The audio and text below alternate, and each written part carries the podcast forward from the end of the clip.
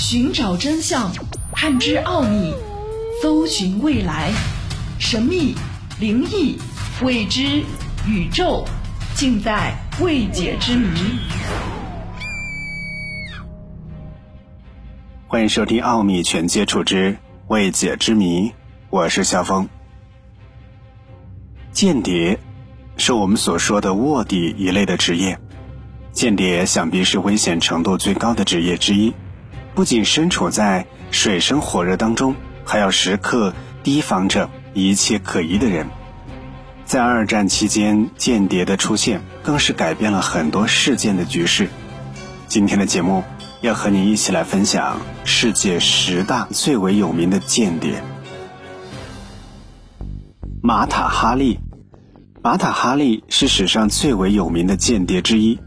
他出生在荷兰，原名玛格雷莎·吉尔特鲁伊达·泽利。一九零五年，他开始在巴黎跳艳舞，这种几乎全裸的表演在当时被认为是伤风败俗。一九一四年，第一次世界大战爆发之后，他辞职了，但被法国人逼着去色诱当时的威廉王子，以套取情报。但是之后的泽利似乎成为了双面间谍，因为他同时答应。给德国人提供情报，法国人最后在诱捕行动当中发现了他，并对他进行了公开审判，泽利被判处枪毙。现在回过头来看，马塔·哈利不过是法国人战争失败的替罪羔羊，他作为间谍并没有带来任何实质性的损失。许多历史学家认为，比起蛇蝎美人的称号，他更像是恐怖战争的牺牲品。理查德·佐尔格。许多美国人不知道苏联红军打败过纳粹集团，其中一位功臣就是苏联间谍理查德·佐尔格。佐尔格出生在德国，却是一个狂热的共产主义者。二十世纪二十年代，他作为俄国间谍在德国进行秘密活动。在二战以前，他一直默默无闻，但是在二战当中。他伪装成记者在日本生活，并且获取了轴心国重要的军事机密。最为重要的是，他发现日本不打算进攻苏联，这就是苏联重新部署了对德兵力，并在莫斯科取得了胜利。这标志着二战的转折点。日本人揭露并处决了佐尔格，但斯大林从来没有承认过他的间谍身份。尽管如此，1964年。苏联正式授予了他“战争英雄”的名号，并把他印在了多种邮票上面。奥德里奇·埃姆斯。奥德里奇·埃姆斯不是共产主义者，而是一个贪婪自私的资本家。他为了个人利益，成为了前苏联的双面间谍。埃姆斯是 CIA 特工，沉溺于酒精，患有抑郁，在对妻子不忠之后，狼狈离婚。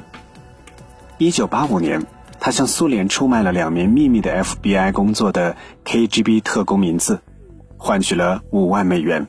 在接下来的九年里，他一直在 CIA 的眼皮底下兜售机密，直到他的同僚注意到，只有六万美元年薪的埃姆斯居然可以买得起五万美元的捷豹，一次性付清购买了价值五十万美元的豪宅，拥有许多高端定制的西装。并把黄牙做了全套美容，才引起了怀疑。他在一九九四年被捕，并被判处间谍罪。CIA，历史上最隐秘的一些间谍，压根儿就不是人类。十九世纪六十年代，CIA 在阿肯色州的温泉镇有一个秘密的基地，是一个叫做 IQ 动物园的儿童农场。这里运作着 CIA 的秘密项目，训练不同的动物去执行机密任务，包括乌鸦、蜘蛛，甚至猫。动物们学会如何放置窃听器，或者根据情况用适当的方式发出敌人接近的警告。其中最不可思议的项目被称为“窃听猫咪”。他们将窃听器植入猫的体内，通过声纳脉冲控制它们的行动，由此去收集人类的谈话。不过，至今 CIA 也没有承认或者是否认这些项目。石佩璞。史上最不寻常的伪装者，应该是石佩璞。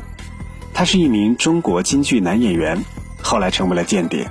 他假扮成女人，色诱法国大使伯纳德·布尔西克长达二十年，并从他那里盗取了许多秘密文件。